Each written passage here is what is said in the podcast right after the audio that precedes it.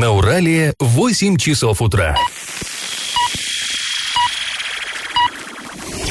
В эфире немного аналитическая, немного юмористическая и слегка музыкальная передача «Заварники» на радио «Шансон Орск». Для лиц старше 12 лет. Доброе утро, друзья! Вы слушаете радио «Шансон Орск», в эфире программа «Заварники», и ближайший час вы проведете с нами, ее ведущими Эльвирой Алиевой Всем привет. и Павлом Лещенко. Ну, до Нового года у нас с вами осталось два дня, всего Если два быть дня. точнее, один день и уже несколько, и какое-то определенное количество часов. Ну, два эфира заварников. И вот в девятнадцатом году, уходящем, мы тоже уходя на праздники, успеем с вами встретиться еще два раза, сегодня и завтра. И вот эти два выпуска мы решили сделать, ну, не совсем обычными, к такому вы не привыкли, да и мы не привыкли.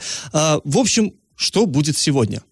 А вместе с вами мы восстановим в памяти, что происходило в течение уходящего 2019 года, какие наиболее интересные и важные темы обсуждались здесь, в этой студии, а, и в, в в каждом месяце. У нас каждый месяц что-то да происходило интересное. Да, ну Если что не же. каждый день. По очереди. Январь.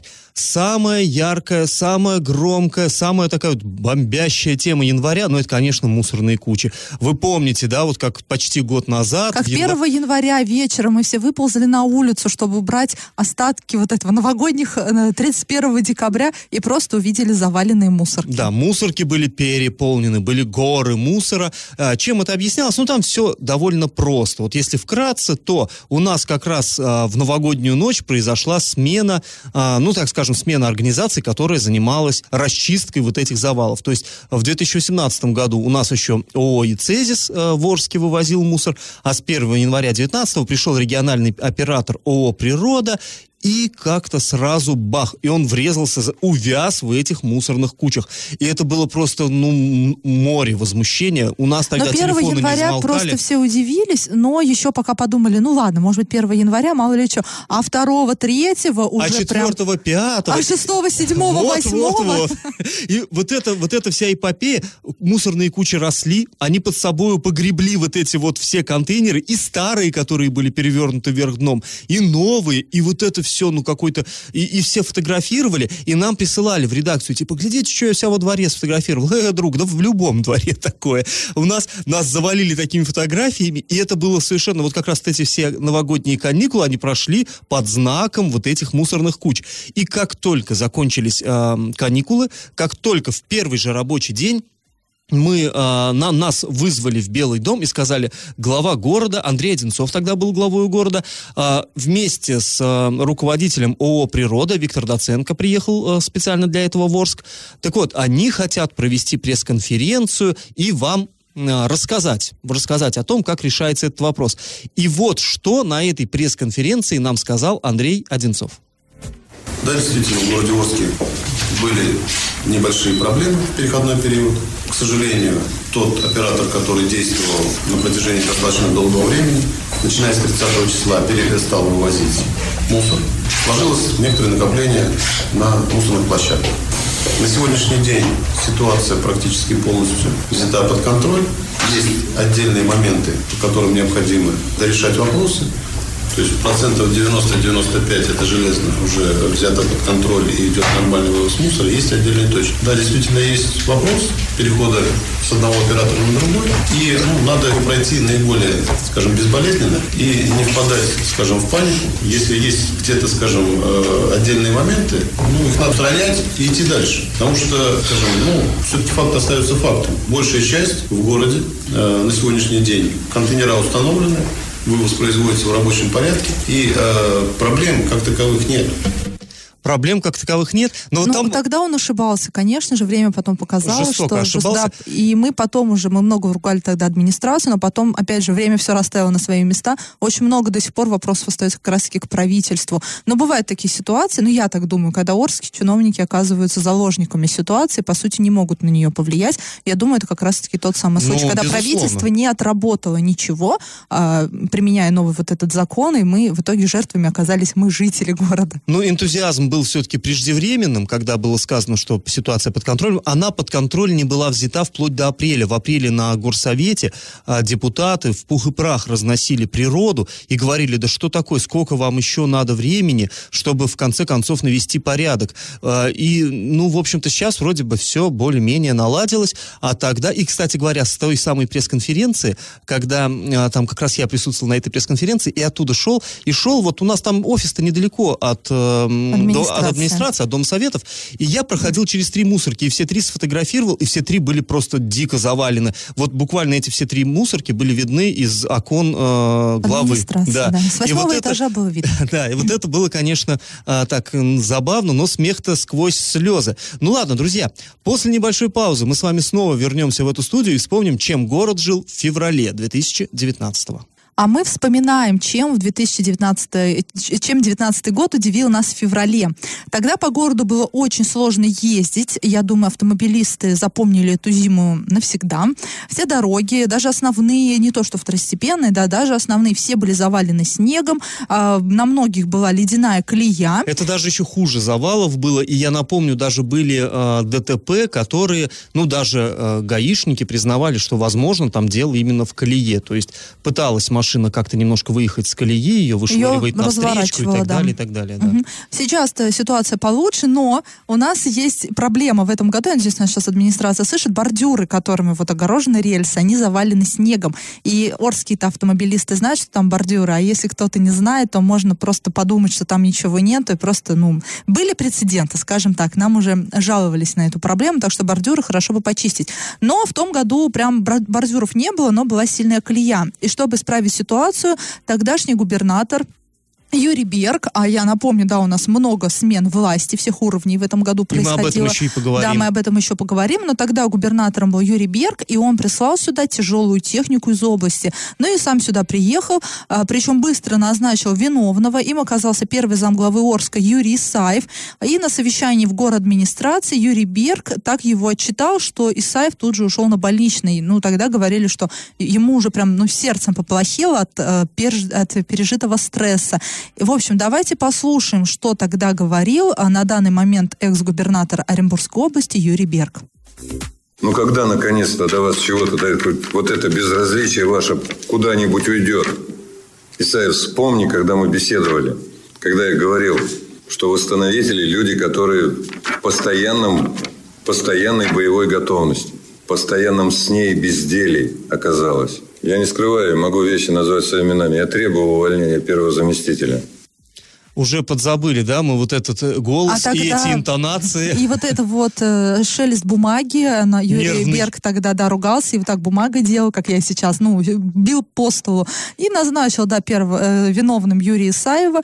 Вскоре, да, он ушел в отставку, Юрий Исаев. И там еще история была, что вот э, Юрий Александрович сказал там, да, я требовал... Э... Я не отрицаю, я требую отставки Юрия Исаева. И там было не то ли требую, мы расслышали как требую. Ну вот и вы сейчас слышали этот фрагмент записи, записи, а потом оказалось, что нет, там долгая история была, оказалось, что он требовал уже когда-то давно э, отставки Исаева. Ну да, в наших журналистских способ... кругах вот эта история тогда произошла. Нам звонил помощник Юрия Берга и говорил, да что же вы там написали? Он другое слово сказал. И мы все переслушивали, мы, наши коллеги из других сайтов, но замедленный. И ну, мы четко, я до сих пор четко слышу, что требую Возможно, он оговорился, но мы-то не можем залезть но в голову тогда это был... губернатору и понять, о чем он в этот момент думал. Тогда был острый политический момент, ну а сейчас уже не суть важно, требовал или требую. А, факт остается фактом. Спустя, после вот этого разговора Исаев ушел на больничный, а вернувшись оттуда сразу и уволился. И наш город, я напомню, без первого зама главы жил как бы не три месяца. То есть у нас как-то очень долго не была вакантной вот эта вот должность. Я думаю, что даже потом, когда я могу, наверное, ошибаться, но первый зам главы у нас появился перед тем, как Андрей Одинцов уйти в отставку. Как раз-таки, да, Василий Николаевич сначала был на, назначен зам главы по внутренней политике, потом первым зам главы. Такая же вроде Нет, цепочка э, тогда ну, была? там долгая история. Был Аниськов э, первым замом главы стал, но долго, а долго он... не было вообще никого. Ладно, все, уже мы подзапуталась я, что когда происходило. Но, опять же, да, мы тогда обсуждали, что, ну а что только на администрацию пенять, действительно, зима была сложная, так еще и город вообще без техники, ну, вошел в эту зиму, да, и то, что область помогла, ну, наверное, так и должно было быть. Все-таки нам однажды Вера Баширова, опять же, которая тоже покинула в этом году свой пост, она нам однажды черным по белому сказала, вы город дотационный, а и все, как бы, вас, вы ничего не решаете, мы за вас все решаем, но в данном случае почему-то не захотела Но здесь, область да, люди, решать. люди были возмущены, что э, даже не столько заступались за, собственно говоря, Исаева или там Одинцова, а дело в том, что, ну, мы все поним- знали, что губернатор бывает в Орске, ну, постоянно, в отличие вот от нынешнего, нынешний все-таки редко наездами, а Берг здесь постоянно бывал, и неужели он не видел этой колеи, на которую жаловались, ну, задолго И до неужели он февраля? не знал, что город, в городе нет техники, та техника, которая есть, она изношена, а ведь изнашивалась эта техника при предыдущих главах, И при при Юрии числе, Берге, да. потом при Викторе Франце. Куда они дели технику?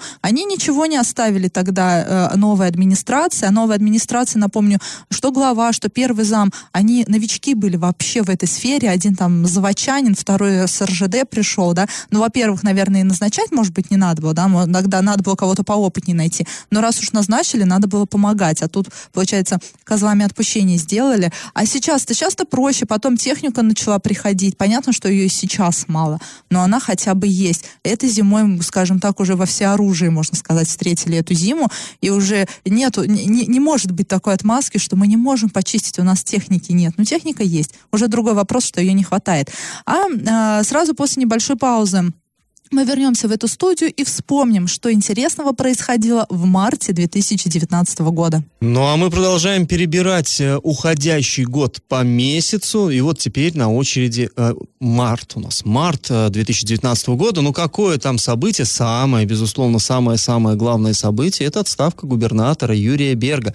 Тут э, надо... скажем так, не, человека, который казался непотопляемым. Совершенно, да. да. Много, л- 9 лет он руководил Оренбургской областью, два срока, ну, второй не полностью, да, получается? Ну и здесь все-таки нужно сказать, что он, э, как бы это сказать-то, слухи об этом ходили давно. То есть у нас вот, как есть такая, да, в- пословица американская, там в фильмах часто, если бы мне давали по центу за каждый раз, когда там я слышу эту новость, то я бы стал миллионером. Вот у меня, примерно, такая история.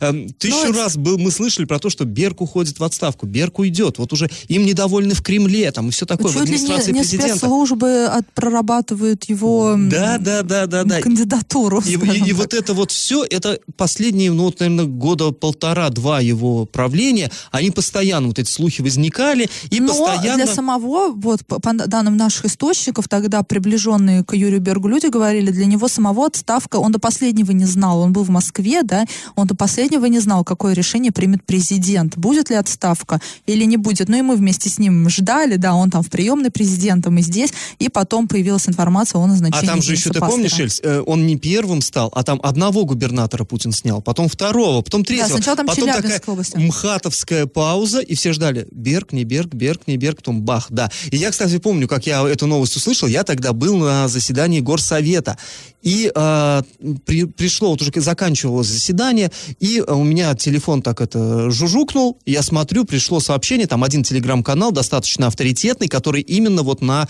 инсайдах такого рода специализируется, там было написано, все, Берг э, в отставке, его место займет некий, тогда никто не знал, кто это, Денис Паслер. И я смотрю, и депутаты городского совета что-то тоже за- зашевелились, Ну, всем тоже зашевелились. приш- пришли, Им тоже э, пришло это пуши, сообщение, да. и я смотрю, все такие так, оп, оп, оп, и начинают гуглить, а кто такой Паслер? Да никто толком не знал, а кто это такой. тоже удивительно, мы на нашем сайте урал56.ру для лиц старше 16 лет в поиске забили Паслер. И мы писали про него, когда открывали электростанцию. Вот и я тоже. Орскую. И самое забавное, что на тот момент некоторые СМИ даже не поняли, какая у него фамилия. И в некоторых СМИ а, было написано пастор. Не паслер, а Да, да, пастор. да. Ну, Потому что, ну, кто не такой? он да, человек, совершенно неважно, совершенно. ошибли. Мы- многие поошибались тогда в фамилии, никто даже никого не исправлял, потому что, ну, личность казалась незначительной. Да, я тоже, когда вот загуглил его, нашел, что вот, его, вот Денис Паслер, Т+, э, и все прочее, и смотрю, лицо знакомое, знакомый и вспомнил, да, действительно, он открывал вторую очередь э, солнечной электростанции, и там вот это улыбчивое лицо я действительно видел. Ну, после этого мы все имели возможность это лицо наблюдать многократно уже. Теперь уже, да, трудно ск- сказать, что есть, наверное, в Оренбургской области хотя бы один человек, который не знает, кто это такой. Ну, в общем, вот тогда вот это был эффект разорвавшейся бомбы. Все, Берг больше не губернатор. И а, мы тогда вышли, наш корреспондент вышел на улицу а, в Орске и просто случайных, совершенно случайных прохожих стал спрашивать, что вы думаете об отставке Берга, какую бы оценку вы поставили ему, ну и вообще, вот поделитесь своим мнением по этому поводу. Давайте мы послушаем вот ту самую мартовскую запись. Скажите, пожалуйста, знаете ли вы, что Юрий Берг покинул пост? Да, А как вы вообще оцениваете его деятельность за вот 9 лет? на пятерку. Оренбург гудит прямо по радио, да, покинул. Покинули его или он покинул? Мне жалко его. Думаю, мы привыкли. Дочка, кто придет лучше будет. Вот и все. Не знаю, меня это не волнует просто. Ну как-то пофиг. Ну, не знаю, мужик-то нормальный. А вот это не нам оценивать, это Москве, наверное, надо оценивать. Ну да, вот так как-то разделились мнения. Бабушка прям, да жалко ж его, привыкли. Мужик-то нормальный, в Москве. Нет, на самом деле, не Москве оценивать, а нам оценивать. Мы тут живем, и, э, скажем так, э, на нас отражаются принятые правительством Оренбургской области решения, а не на Москве. Да, совершенно верно, но решения такие принимались, конечно, в Москве. Хотя, ну, теперь уже мы можем сказать, что губернатор у нас всенародно избранный, хотя тоже есть разные вопросы к этому процессу. А, ну, ладно, об этом мы и не будем, но так или иначе, вот тогда, в марте, безусловно, а, в жизни а, Оренбургской области целая эпоха сменилась. Все-таки, как ни крути, там по-разному можно оценивать правление Берга, там с плюсом, со знаком минус, но, безусловно, это такая глыба, Ты даже, как конечно. выражаешься, правление Берга. Но оно, правда, было Правление. правлением. Тоталитарным. Да, очень, очень жестким и очень... э, по- он, кстати, потом еще нам, когда высказывал... ну, Не, не потом, вернее, на- незадолго до этого он высказывал главе города, тогда еще оставался главой Одинцов, он говорил, что мне что, тут нравится ручное управление у вас в городе. То есть, действительно, управление было, ну, я думаю, и не только в Орске, очень-очень много было завязано на губернатора. Сейчас, мне кажется, все-таки как-то э, не так Посамосто-. Посамостоятельнее стали. Ну да, не, не сказать, что намного, может, нам бы хотелось бы и Но больше. учатся все-таки 9 лет, а од- одна система да, управления, сейчас такая другая, современная, молодежная, дерзкая, как сказал бы Денис Паслер. Ну, привыкают, навіть, надеюсь, привыкнут. Ну и после небольшой паузы, друзья, мы вернемся в эфир и будем с вами вспоминать уже апрельские события. Не успели арчане отойти от новостей об отставке губернатора, как в апреле 2019 года подоспела отставка главы города Андрея Одинцова. Она была вообще-то ну, ожидаема. Еще при Берге обозначился вот этот вот разлад между главой и депутатами, и стало очевидно, что так просто сам собой этот конфликт не закончится. Я тут добавлю, что за разлад именно. Э, Как раз тогда глава города отчитывался за э, прошедший 2018 год, что сделано, и отчет его оказался, ну, он откровенно слабым был. Э, Там было у нас, и у нас с ним небольшой конфликт вышел, тогда как раз я написал про то, что, на мой взгляд, этот отчет слабый, и все, и он обиделся, и мы тогда с ним разговаривали, брал я у него интервью, он объяснял, почему отчет именно такой, а не другой, что на самом деле отчет нормальный. Ну, короче, там было очень много про победы и ничего про беды. И на фоне закрывающихся предприятий, там, плохой экологии и прочего, прочего, экономических каких трудностей, вот этот отчет, он смотрелся, как, я не знаю, ну, казалось, что хвалиться-то, ну, ну, плохо же, реально все плохо. И, ну, не все, не все, но многое плохо. И тогда глава говорил, нет, это вы неправильно понимаете, а потом бах, и был, э, было заседание Совета депутатов, где принимался этот отчет, и депутаты главу разнесли просто в пух и прах. Просто там вот его, и даже как-то вот, ну, лично мне было жалко его, что ли. С Но одной стороны, они не поддержали очень- мою точку зрения, с другой они вот его растоптали. Да, все-таки, коллективно так. все-таки депутатский корпус, он должен сообща с главой, да, а все-таки перед горсоветом И проходит... ответственность Да, в, в первую очередь, потому что мы выбирали депутатов, а депутаты выбирали главу города. То есть они от нашего лица отдавали свои голоса. И они потом сложили с себя всю ответственность. Я до сих пор говорю, что депутаты тогда поступили наиподлейшим образом за этих людей. Я больше голосовать не буду никогда. Они себя показали а, с наихудшей стороны, Потому что на себя действительно они ответственность не знали. Перед заседанием горсовета проходят комиссии. На комиссиях всегда обсуждается то, что проходит, будет на горсовете. И они могли по-человечески с главой города этот момент обсудить. И был, была возможность исправить. Но мы же все понимаем, что отчет глава города делает не Ну, сам. он, кстати говоря, и исправил потом, но все равно, э, вот это было, знаете, такая трещина зримая.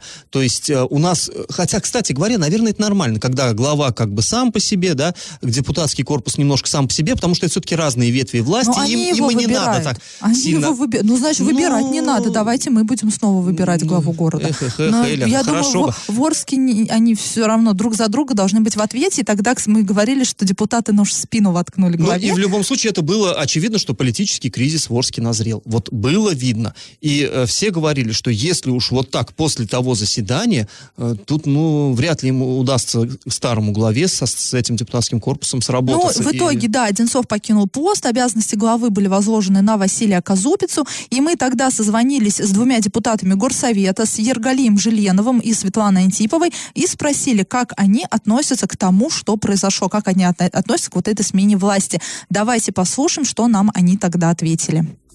Знали ли вы, что Андрей Одинцов покинет пост, или, или для вас это было сегодня неожиданностью? Нет, разговоры-то были.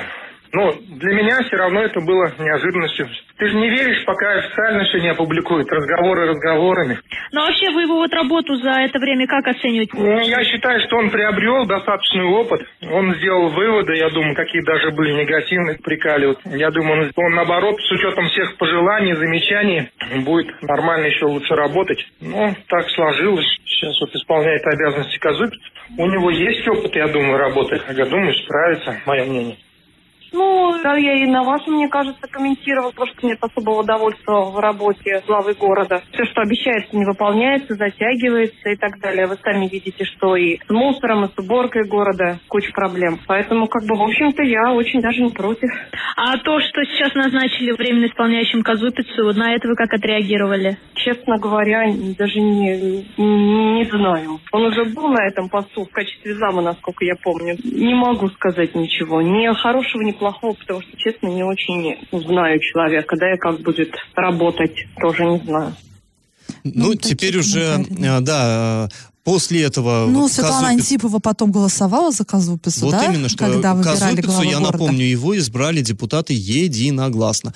То есть там только один депутат, это Антон Зудилов, не стал голосовать вовсе, а все остальные, включая оппозиционера, например, Павла Коровина, все проголосовали за Казупицу.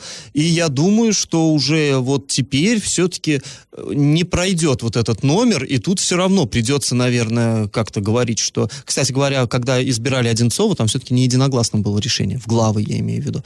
А вот здесь единогласное решение, ну, ребята, давайте теперь уже впрягайтесь а, в эту тележку и Ну, в любом делите случае- ответственность. Да, Василий Казупиц, он опытный глава города, ну пусть теперь с оглядкой на депутатов работают. Доверять, наверное, им не всегда можно теперь.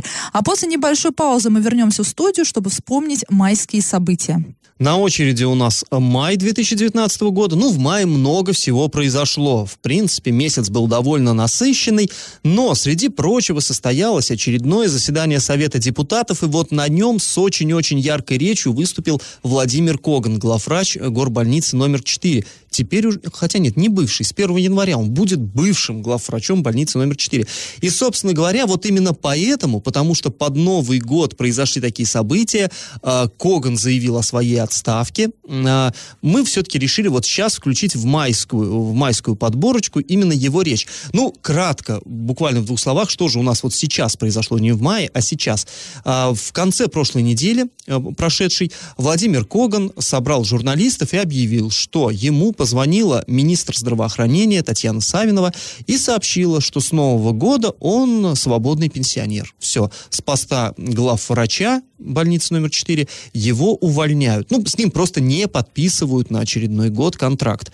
Он это воспринял болезненно, хотя как бы вот он пытался говорить там, ну что же, ну вот такая, да, лес рубят, щепки летят, сейчас у нас там а, реформы в министерстве, ну что же, да, вот я попал под раздачу, но было видно, что ему это, его это обидело, и тогда вот, вот на этой пресс-конференции, которая была в пятницу, я его спросил, Владимир Ильич, а вы это не связываете с тем, а, какую позицию вы занимали по отношению к министерству? министерству, Мин- к Минздраву в течение, да вот даже не то, что года, а да постоянно он клевал этот Минздрав, он все время говорил, что Минздрав Оренбургской области экономит на Орске, что Орские медучреждения недополучают денег, что Орск финансируется по остаточному принципу. И вот я говорю, это как, никак не связано, вы не думаете, что вам отомстили таким образом? Он так замялся, сказал, ну, я не могу комментировать таких действий, все-таки это министр, я не знаю, что у министра в голове, но спасибо за этот вопрос. То есть, видимо, все-таки у него что-то такое тоже в голове, однако же было. Так вот, поэтому мы решили сейчас включить вот ту самую майскую запись с Горсовета, где Коган очень-очень жестко критикует Минздрав. Давайте выслушаем, в чем же эта критика заключалась. За последние пять лет явная тенденция к уменьшению расходов. От чего это происходит? Это, конечно, прежде всего происходит от того, что денег нам область дает все меньше и меньше. Я не знаю, знают ли это все депутаты, но, допустим, даже заработная плата нашего Белого дома составляет 17 место по области. 17 -е. То есть мы позади всех городов и еще десяток районов.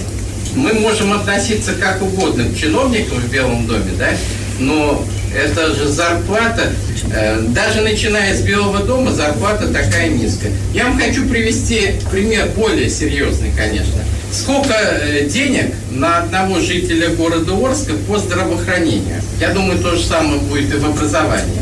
Так вот, в городе Орске эта цифра составляет на одного жителя э, 6132 рубля.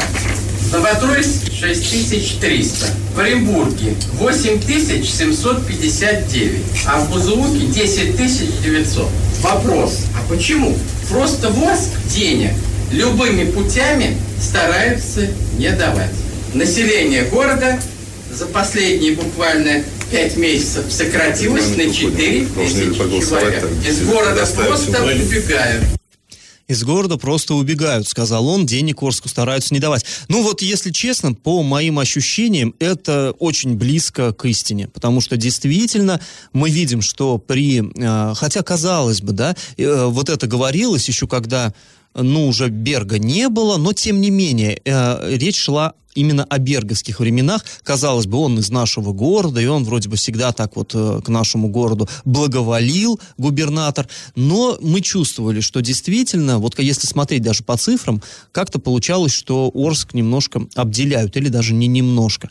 Ну и вот, вот такая критика прозвучала э, на горсовете, и тогда и депутатам не всем эти слова понравились, и их как-то, ну так, замяли, и особо не стали обсуждать, потому что, я думаю, обсуждение было бы слишком неприятным и могло быть воспринято, тем более в той, в той ситуации, в той обстановке предвыборной наверху, могли вас, э, это как-то воспринять не очень хорошо. Ну, короче, тогда эту тему как-то подзамяли, а между тем тема-то довольно интересная. Ну, на мой взгляд, действительно, здесь есть что обсуждать и есть чем возмущаться. Ну, вот такая, такая в мае была ситуация интересная.